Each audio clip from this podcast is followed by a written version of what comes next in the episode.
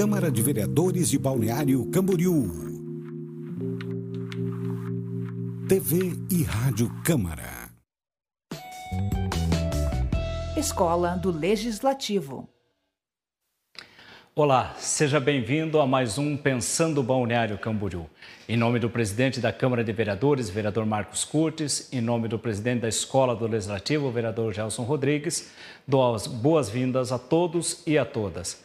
O dia de hoje, para mim, é bastante especial, porque a conversa é com uma pessoa que eu tenho uma profunda admiração e que penso muito parecido em uma série de aspectos.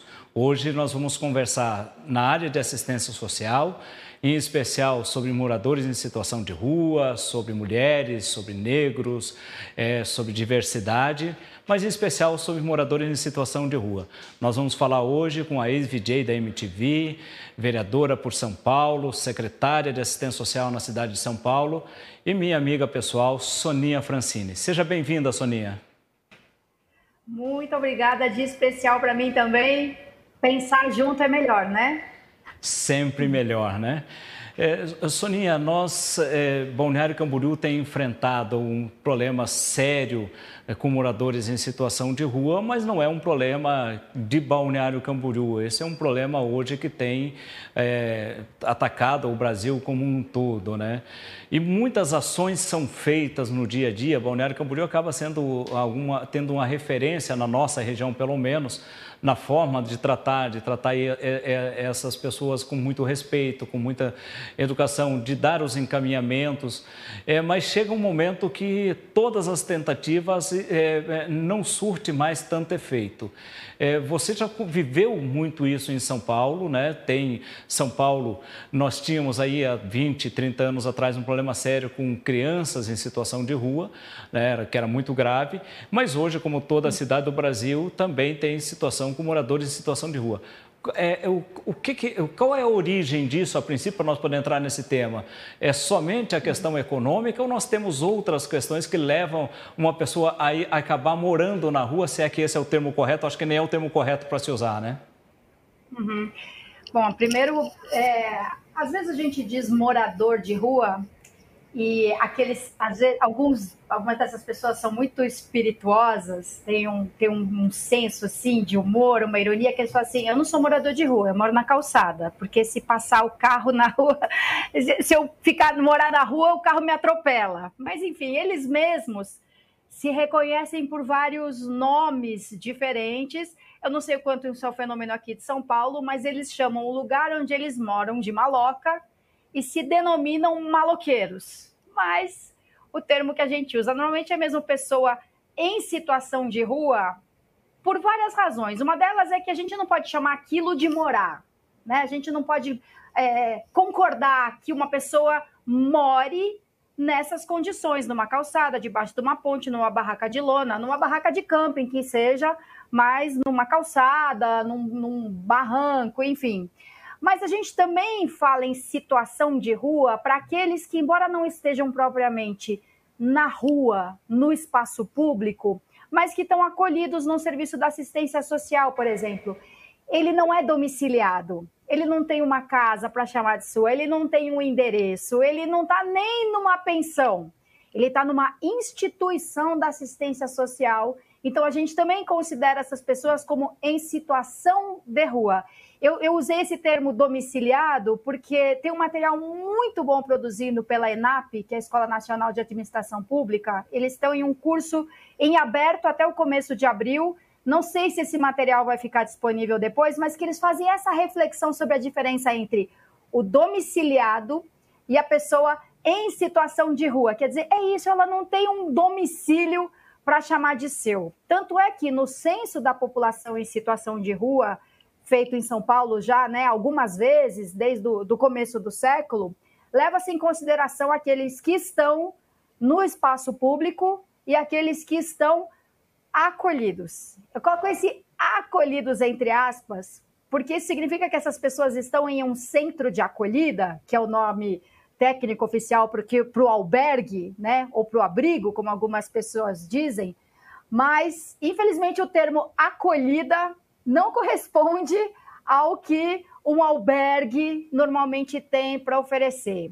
Um dos problemas do albergue, porque vocês já devem ter ouvido isso alguma vez, não sei o quanto isso é dito em Balneário Camboriú, mas em São Paulo o tempo todo. Ah, não adianta fazer albergue, tem vaga para todo mundo. O morador de rua não vai porque ele não quer, porque ele não quer perder a liberdade dele. Então, não é de liberdade que a gente está falando, mas de um pingo de autonomia, um pingo de respeito à sua condição singular, à sua condição de pessoa adulta. Porque os albergues, inclusive, eles são, assim, a demanda é muito grande, então o que, que se resolveu fazer nos, nos últimos anos? Em São Paulo, né? Que é a realidade que eu conheço melhor.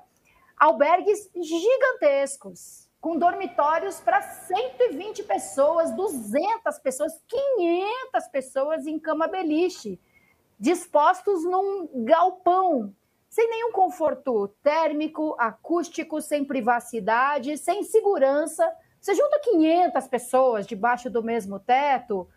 As, as, existem pessoas de todos os tipos em qualquer lugar, é óbvio. Existem pessoas que oferecem perigo às outras, que agridem, que atacam, que roubam os poucos pertences de um morador de rua.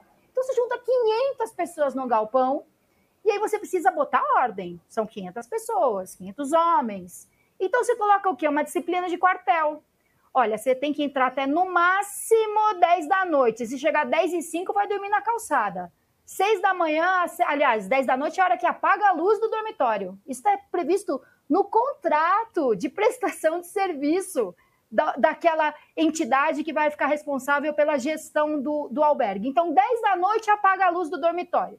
6 da manhã acende a luz, descer, tomar café, como não tem chuveiro para todo mundo, tem a hora do banho com uma fila organizada. Tem um bagageiro, mas não tem um funcionário para ficar ali o tempo inteiro de plantão no, no bagageiro, né? É, então, durante dois períodos no dia, tem um funcionário lá e só nessa hora você tem o direito de chegar lá e pegar a sua mochila com as suas coisas. Então, é uma situação que tolhe qualquer condição da pessoa tomar uma decisão, que horas dormir, que horas comer, que horas tomar banho, que horas sair para a rua. Se ele tiver direito ao chamado pernoite, ele não tem o direito a um serviço de 24 horas, então deu 8 horas, rua. E aí ele só pode voltar também a partir de um certo horário. Então, entre 8 da manhã e 4 da tarde, ele está totalmente por sua conta. Me fala se isso é sinônimo de estar acolhido. Então, tecnicamente falando, a pessoa em situação de rua está na rua mesmo, na calçada, ou está nisso que é chamado de um centro de acolhida, mas a gente tem que rever isso que a gente chama de centro de acolhida, porque acolhedor com certeza não é. E só mais uma coisa, João, eu podia falar meia hora aqui, mas enfim. Palavra-chave na política de assistência social é vínculo. Como é que você estabelece vínculo num serviço de acolhimento para 500 pessoas passarem a noite? O vínculo é decisivo para você construir aquilo que é chamado de o projeto individual. Porque se a gente não levar em consideração que as pessoas em situação de rua têm muitas coisas em comum, mas elas são diferentes umas das outras, elas têm a sua história singular, as suas capacidades, os seus traumas, as suas dores, os seus talentos, as suas capacidades, o seu potencial. Então, se a gente não tiver uma estratégia que leve em conta essas diferenças entre as pessoas, a gente vai querer tratar todo mundo assim em massa e não vai conseguir oferecer uma saída verdadeira para essa situação de sofrimento, de privação que, as, que essas pessoas estão passando agora. Soninha, é, nós é, temos em Balneário Camboriú talvez um, uma situação um pouco é, diferente de São Paulo nessa questão da pessoa em situação de rua, porque São Paulo tem ainda um, um, uma situação de muitas famílias na rua. É, eu estive recentemente em São Paulo, volto agora no feriado de 21 de abril, e, e a gente vê muitas famílias em situação de rua. É, Balneário Camboriú ela, ela tem indivíduos, na sua grande maioria, com raras exceções, indivíduos em situação de rua, né, de forma individual. Uhum. parte deles é, por questões é, outras, né, tantas, e parte deles por questões é, de drogadição. Né? É, eu, eu, eu, imagino que o indivíduo em situação de rua que está ali por questão de drogadição seja um pouco mais complexo o trabalho.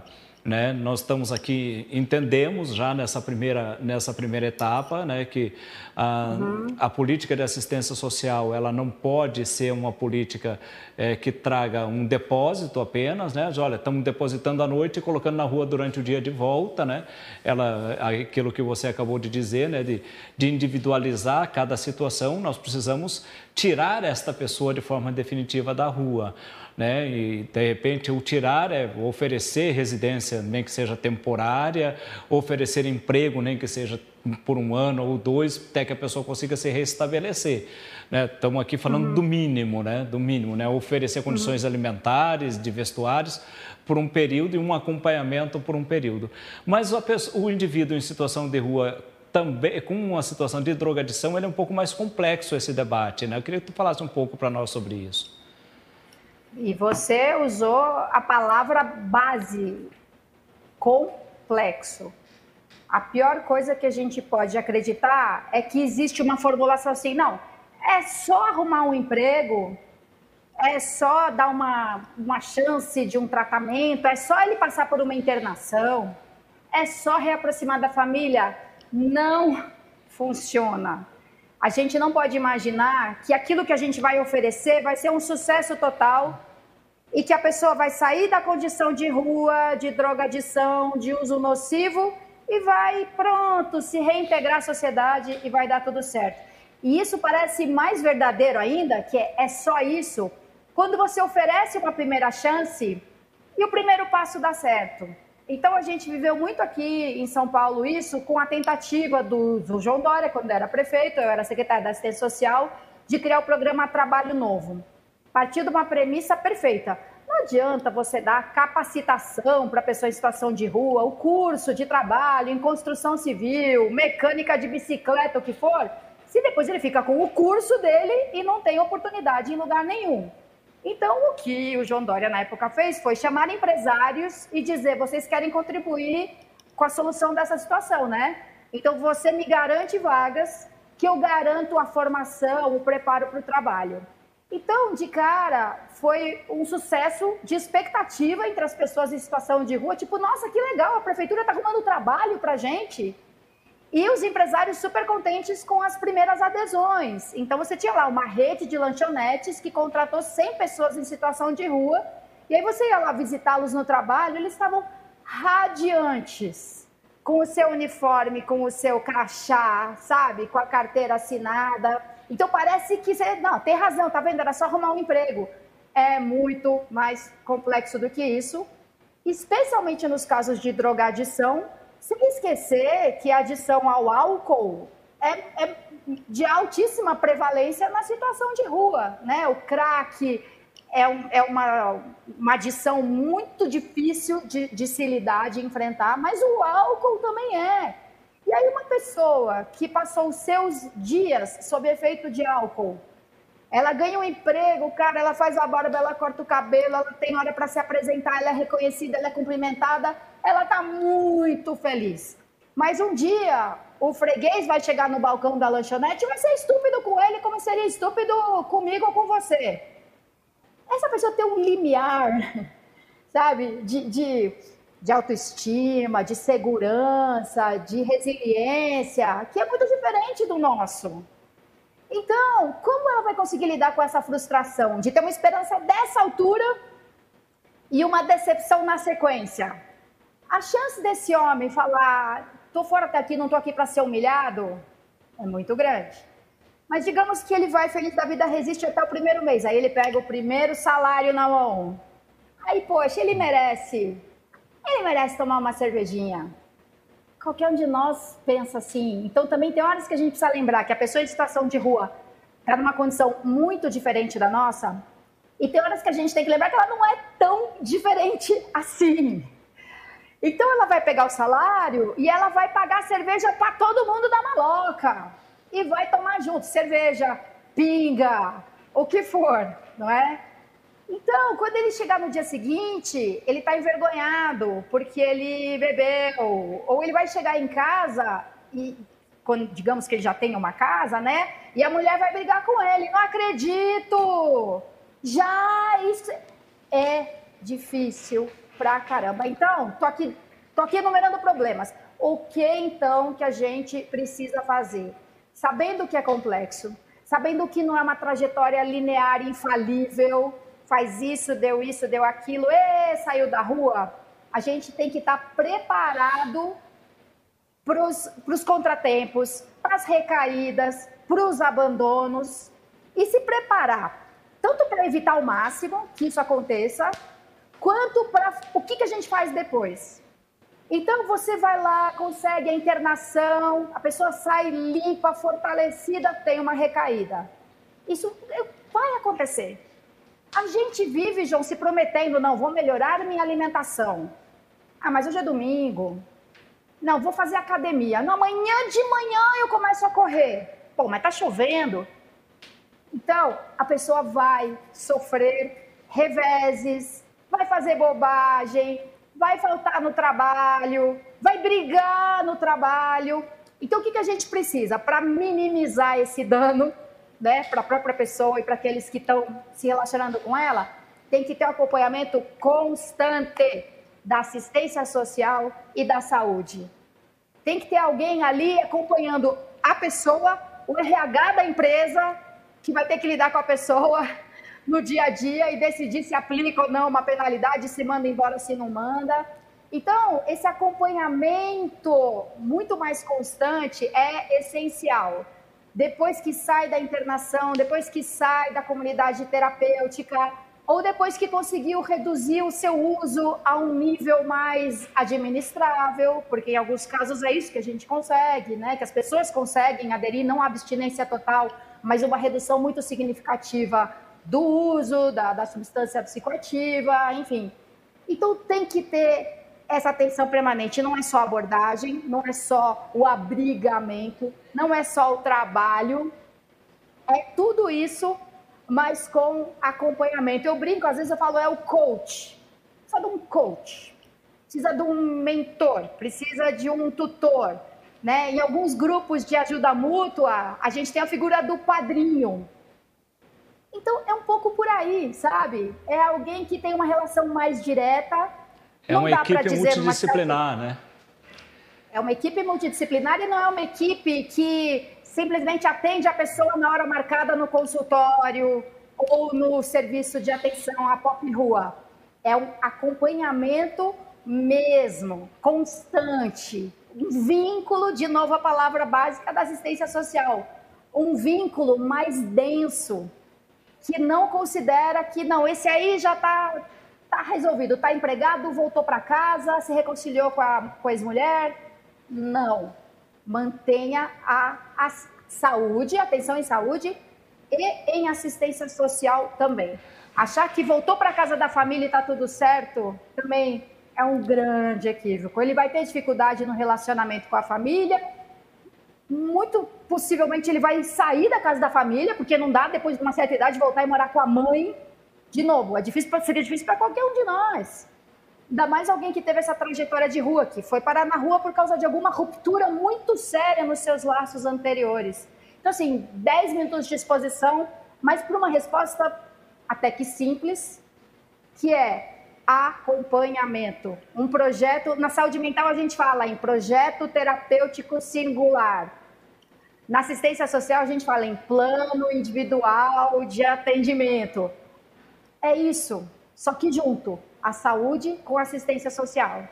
É, nós, nós temos aí um novo conceito de assistência social, né, que deveria ter sido desde a da implantação no Brasil, porque até alguns anos atrás a gente imaginava a Secretaria de Assistência Social como um local aonde a pessoa ia para pegar uma cesta básica, onde a pessoa ia quando tinha um problema com a documentação e lá, então eles poderiam dar algum encaminhamento e tal. É, e não é isso, né? O conceito é outro, né? O conceito é de você ter um órgão público em que possa enxergar aquela pessoa como indivíduo, né? E não como um contexto de toma aqui a cesta básica, toma aqui o, o vale alimentação, toma, toma o depósito para tu dormir, né? Porque na, é, na realidade é essa. É você enxergar ele como um indivíduo como um todo e achar para aquele indivíduo por isso, o, né, o plano individual ali, o PIA, né, né justamente para que uhum. você tenha, né, para cada indivíduo é uma ação diferente, né? Então você não pode ter ações é. fechadas e ações. Né, e isso é muito moderno na assistência social, né? Até um pouco tempo atrás a gente não pensava dessa maneira, né? Então a gente evoluiu muito na compreensão de assistência social como uma política de garantia de direitos. Então, você tem a política de educação, a política de saúde e a política de assistência social não é só para cobrir o que falta, é para garantir direitos que vão muito além de se alimentar. Alimentação, direito básico, lógico. Abrigo, né? segurança, acolhimento também são direitos básicos. Mas eles são cercados por uma porção de outros direitos civis, políticos, aos quais a pessoa está sem acesso. Então, ela não tem um documento. E aí, ela não pode chegar para tirar o documento simplesmente sem estar alguém acompanhando ou fazendo uma pesquisa prévia, porque pode ser que ela tenha uma dívida com a justiça e nem sabe. Estou falando de um caso concreto com o qual a gente lidou essa semana, de uma pessoa que é, tinha o domicílio originalmente em Jacareí, interior de São Paulo, morava com a mãe, e de uns anos para cá está em situação de rua em São Paulo.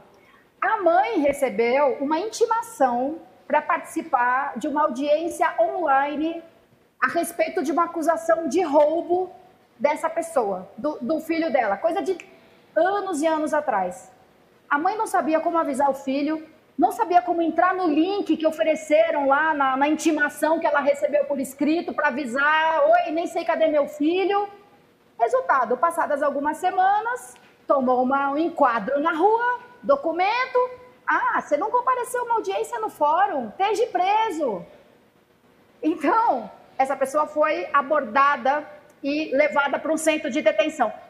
Se ele tivesse sem o RG e comparecesse lá no posto do nosso excelente poupa-tempo para tirar uma segunda via do documento, e aparece lá que ele está pedido, ele ia ser detido ali na mesma hora. Então a gente precisa lembrar que essas pessoas elas estão sem documento. E para tirar documento não é uma coisa assim tão fácil. Se ele for lá tirar o título de eleitor, vão pedir um comprovante de endereço. Aliás, se ele for entregar um currículo, vão pedir um comprovante de endereço. Para várias coisas, ele vai ter que fornecer um endereço. Então, olha a quantidade de direitos aos quais a pessoa não tem acesso, que vão muito além do básico do básico, que é alimento, é, roupa e abrigo, a assistência social tem que estar atenta a isso tudo. E quando nós falamos de direitos, o, o, morador em situação de rua certamente é o que é mais afetado na sua falta de direitos. Mas nós temos outros tantos que acabam sendo afetados. Né? Nós temos aí um, uma agressão constante para a mulher, né? por exemplo, né? que é também, é, talvez não um tema direto da assistência social, mas que deve, deveria estar. Nós agora, uhum. recentemente, é, tivemos aqui em Balneário Camboriú, uma pessoa bastante conhecida da cidade, é, serventuária da justiça a, na cidade vizinha de Itajaí, é, uma pessoa que, que a, a nossa diretora a técnica do hospital nosso municipal aqui é, é irmã dela, a doutora, e, e aí acabou sendo é, sufocada até a morte dentro de casa, né, acabou sendo sufocada até a morte dentro de casa porque o companheiro né, queria levar o dinheiro dela, levar para poder fazer uso de drogas e tal. Então, uma situação bastante complexa, né? E cada vez que a gente se choca com isso, e a gente se choca com isso cada vez que vê, e principalmente quando você te, se choca, mas quando é mais próximo, se choca mais ainda, porque tu conhece, tu sabe a rotina, tu sabe isso, sabe aquilo. Né? E você fica pensando, né? nós também temos um problema sério né, de garantia de direito para mulheres Né, que, e parece-me que nos últimos anos ainda isso ainda está maior. Eu não sei se, se, se, a divulgação está maior ou se os casos aumentaram da violência contra a mulher de uma forma geral, né, não só que acaba em feminicídio. Então, Sonia, essa questão da violência contra a mulher é algo que tem atingido profundamente o Brasil. Eu não sei se aumentou os casos, se só está tendo mais divulgação mas também não tem classe social, né? É, vai da mais simples aos mais abastados. Né? Alguma coisa que a gente possa fazer para melhorar essa situação? Vai parecer disco riscado e obsessão, mas falta mais assistência social nessa história. Porque a gente já avançou bastante no reconhecimento de que você tem que ter uma estrutura de segurança pública adequada para receber a mulher vítima de violência. Então foram criadas já há muitos anos as delegacias da mulher, né, com uma atenção especializada. O tempo todo você procura aperfeiçoar a legislação. Então veio a Maria da Penha, observando que são muitas as formas de violência: a violência psicológica, moral, patrimonial, sexual e a violência física propriamente dita, né? Então veio a lei para mostrar isso e a gente começou a insistir muito nisso. Olha, são muitas as formas de violência. A hora que seu marido te chama de vagabunda numa festa, e de novo, e de novo, e pega seu celular, e toda hora pergunta com quem você está falando, e tá com o celular no chão, e pega seu dinheiro. Isso é violência. E a tendência é se agravar, é escalar. Então foi um baita avanço nisso, né? E dizer que é errado, porque você ainda encontra muita gente que defenda, que diga que a mulher mereceu, que ela não respeitou o marido, que aquilo não é roupa que se use. Então, muita coisa vem avançando. Né? Segurança pública, conceituação, campanhas de comunicação. Agora, a gente precisa, eu estudei muito isso no retrasado, porque eu fui relatora da CPI da violência contra a mulher na Câmara Municipal. Então, você já tem muita gente percebendo que você precisa despotencializar um pouco o discurso. Ou, melhor dizendo, não ficar só nisso, o discurso da, da recomendação que você faz para a mulher. Não basta você dizer para ela, não, olha, tem lei, corre na delegacia, chama a polícia, ele vai preso, ele não vai ficar solto por aí, não. Por que, que não tem funcionado? E acho que a gente pode observar que não tem funcionado, porque o número de feminicídios continua absurdamente alto, o número de violência que não termina em morte, mas que são muito graves também. A gente tem que pensar primeiro que esse agressor tem uma relação peculiar com a vítima. Não é alguém que passou na rua, arrancou sua bolsa e saiu correndo e nunca mais você viu. Não é um estuprador que pulou do meio do mato. É o seu companheiro. É a pessoa com quem você teve filhos. É a pessoa por quem você já teve muito amor e que você ainda, em momentos de paz, você sente ainda alguma coisa por ele, nem que seja compaixão. Tipo, olha no que se transformou aquele homem que eu amava. Então, uma relação de vítima e agressor muito delicada e muito peculiar. Então, esse é um ponto.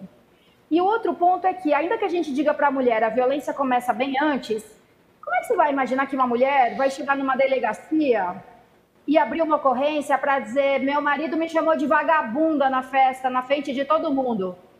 e me mandou voltar para casa que aquilo não era roupa decente para usar. Uma pessoa não vai a uma delegacia querendo registrar esse tipo de ocorrência. Então, seja porque você tem uma relação emocional complexa com o seu próprio agressor. Eu participei de muitos encontros de mulheres vítimas de violência e várias delas diziam: Eu não quero que ele vá preso, meu marido não é bandido. Ele é trabalhador, mas ele precisa parar de beber. Eu quero que ele seja tratado, eu não quero que ele seja preso. Então, olha que coisa difícil. Eu vi uma mãe falando isso do filho. Ela já tinha sido agredida pelo filho que entrou e vendeu tudo que tinha na casa dela. Louco para comprar crack, cocaína. E ela fala assim: eu não quero mandar meu filho para a cadeia, eu quero mandar meu filho para uma clínica. Então, seja pela relação peculiar que a mulher tem, ou seja, porque não é fácil, você vai chegar no distrito policial para dizer ele está praticando violência psicológica contra mim? Não vai. Então, o que, que a gente precisa? Assistência social presente, aberta, com uma comunicação claríssima, dizendo o seguinte: você precisa conversar sobre a situação que você está vivendo na sua casa, de agressividade, de violência, de medo, de insegurança. Procure assistência social.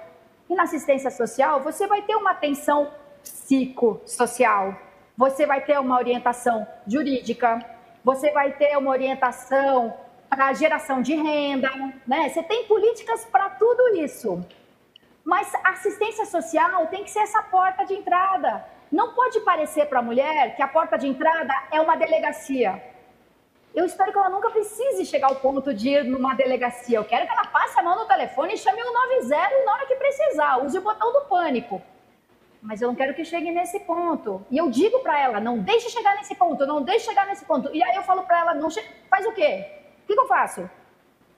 Procure assistência social um centro de convivência da mulher, um centro de referência da mulher, um CREAS. E aí pode ser que ela chegue lá para participar de uma roda de conversa, para participar de uma roda de dança, né? Danças de roda. Pode ser que ela chegue lá para tirar alguma dúvida do benefício. Pode ser que ela chegue lá, isso a gente constatou em serviços aqui de convivência da mulher, ela chega lá e ela não, não assumiu ainda ou não se deu conta que ela precisa de ajuda do quesito violência doméstica. Ela achou só que ela precisava fazer alguma coisa, se distrair, conversar com gente, fazer um bordado, sabe? E aos poucos ela vai se dando conta ou reconhecendo que ela tem um problema de violência dentro da casa dela. E aí ela começa a se sentir confiante para pedir ajuda. Então, tem que ter mais assistência social nesse discurso, nessa divulgação nos cartazes e na presença efetiva na cidade, para que uma mulher de baixa renda ou uma mulher de alta renda possa procurar e dizer assim: eu preciso de ajuda, eu não sei o que fazer, meu marido precisa se tratar, ou eu quero que meu marido seja algemado e preso mas eu não consigo ir sozinha numa delegacia. Eu não tenho coragem de chegar numa delegacia.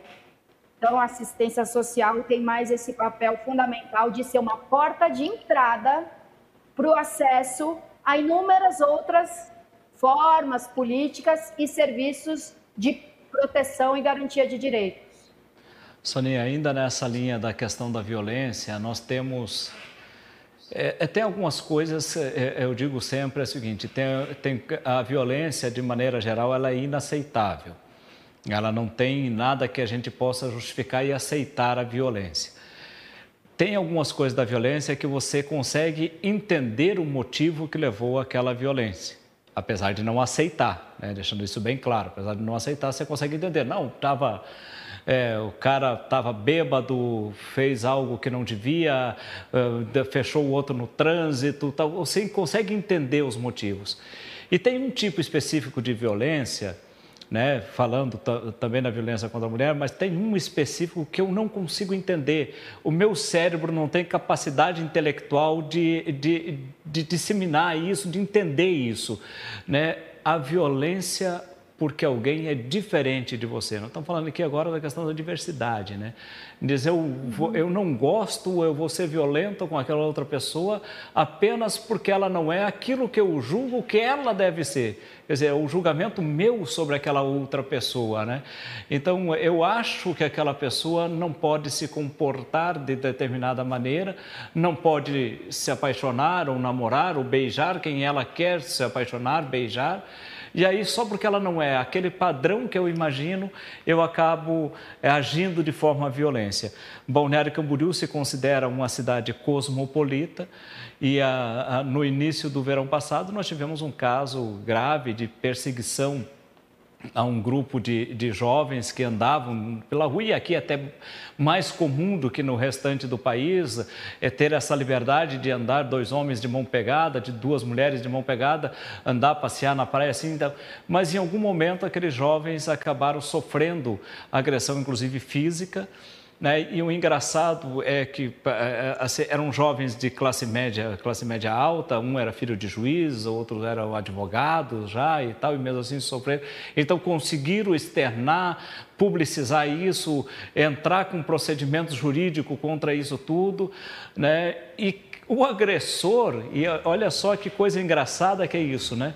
O agressor é uma pessoa com várias passagens policiais por roubo, por eh, drogas e tal. Quer dizer, então, sim, ele acha que tudo aquilo de, de errado que ele fez para a sociedade, aquilo de errado que ele fez para a sociedade, roubando, fazendo uso, fazendo venda de drogas, não uso, desculpa, fazendo a venda de drogas, uhum. é, ameaças, brigas e tal, isso tudo transforma ele num cidadão de primeira, né? Agora, o fato de é, alguém estar tá andando... Pode dar lição, é. É, ele está tudo certo com a vida dele, né? O que está errado é o fato do outro ser humano estar andando de mão pegada com alguém do mesmo sexo e tal. Então, Queria que tu falasse um pouquinho isso para nós, porque isso é um negócio que eu não consigo entender. Eu não, não, não uhum. entra na minha cabeça. Tem alguma explicação para isso, a não ser algum tipo de problema sério que a pessoa tenha com ela mesma?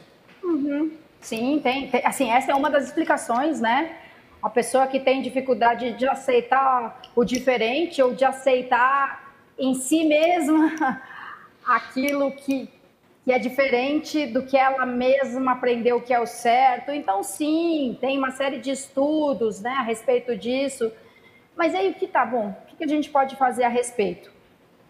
Bom, em primeiro lugar, fazer muito intensamente, de todas as maneiras possíveis, a comunicação né, de que isso é inaceitável, que ninguém tem o direito de agredir outra pessoa porque não gosta do jeito como ela anda, não gosto do jeito como ela se veste, não gosto do jeito como ela fala.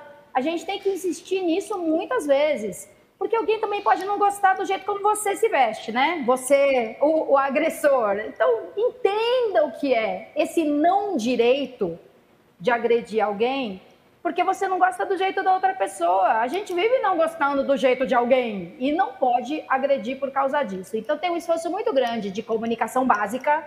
Você não tem o direito. Você não gosta, problema seu, não posso fazer nada, não posso injetar ideias na sua cabeça, mas você não tem o direito de desrespeitar de maneira alguma. Você não tem o direito de recusar o acesso ao seu restaurante, você não tem o direito de negar hospedagem no seu hotel, você não tem o direito de não parar o táxi, você não tem o direito. Então, isso é um discurso a ser insistido, mas só o discurso é pouco, né? É, quer dizer, o discurso dessa, dessa informação básica, você não tem o direito. Precisa até mesmo um trabalho de sensibilização, de conscientização, é, até de explicação, viu, João? Eu trabalhei muito é, com uma questão LGBT, até já falamos sobre isso em outra ocasião, em Sim. balneário mesmo, né? Eu fui coordenadora de políticas para a diversidade sexual aqui do governo do estado de São Paulo. Uma das principais atividades nossas era fazer palestra, encontro, roda de conversa, para explicar para as pessoas por que, que inventaram um, um, dia do orgulho gay, o dia da visibilidade trans. Por quê? Por que, que isso é importante? Não é uma festa simplesmente, carnaval, parada gay. Porque essas pessoas sofrem a vida inteira com alguém dizendo: você tem que ter vergonha de ser quem você é. Você se esconda em casa, você não sai na rua. Até porque se você sair na rua, eu vou te encher de porrada. Então a gente precisa explicar para as pessoas por que, que, existe um movimento LGBT, por que, que isso é uma pauta política. Porque as pessoas sofrem por serem quem são, por fazerem coisas que desagradam as outras, embora elas não estejam causando mal a ninguém. a explicar por que, que a gente faz questão de dizer orientação sexual em vez de opção, porque opção é uma coisa que você escolhe, você decide. Então, pô, se você decidiu ser gay, você pode decidir ser hétero. Você tá de sacanagem comigo, você escolheu. Não, a gente não escolhe, a gente descobre. Você se descobre apaixonado por alguém. E o que, que é a identidade de gênero, né? É uma pessoa que se reconhece de uma maneira, né, pela sua identidade, que não condiz com o genital com que ela nasceu. Agora, desde quando algum de nós aqui se define pelo genital?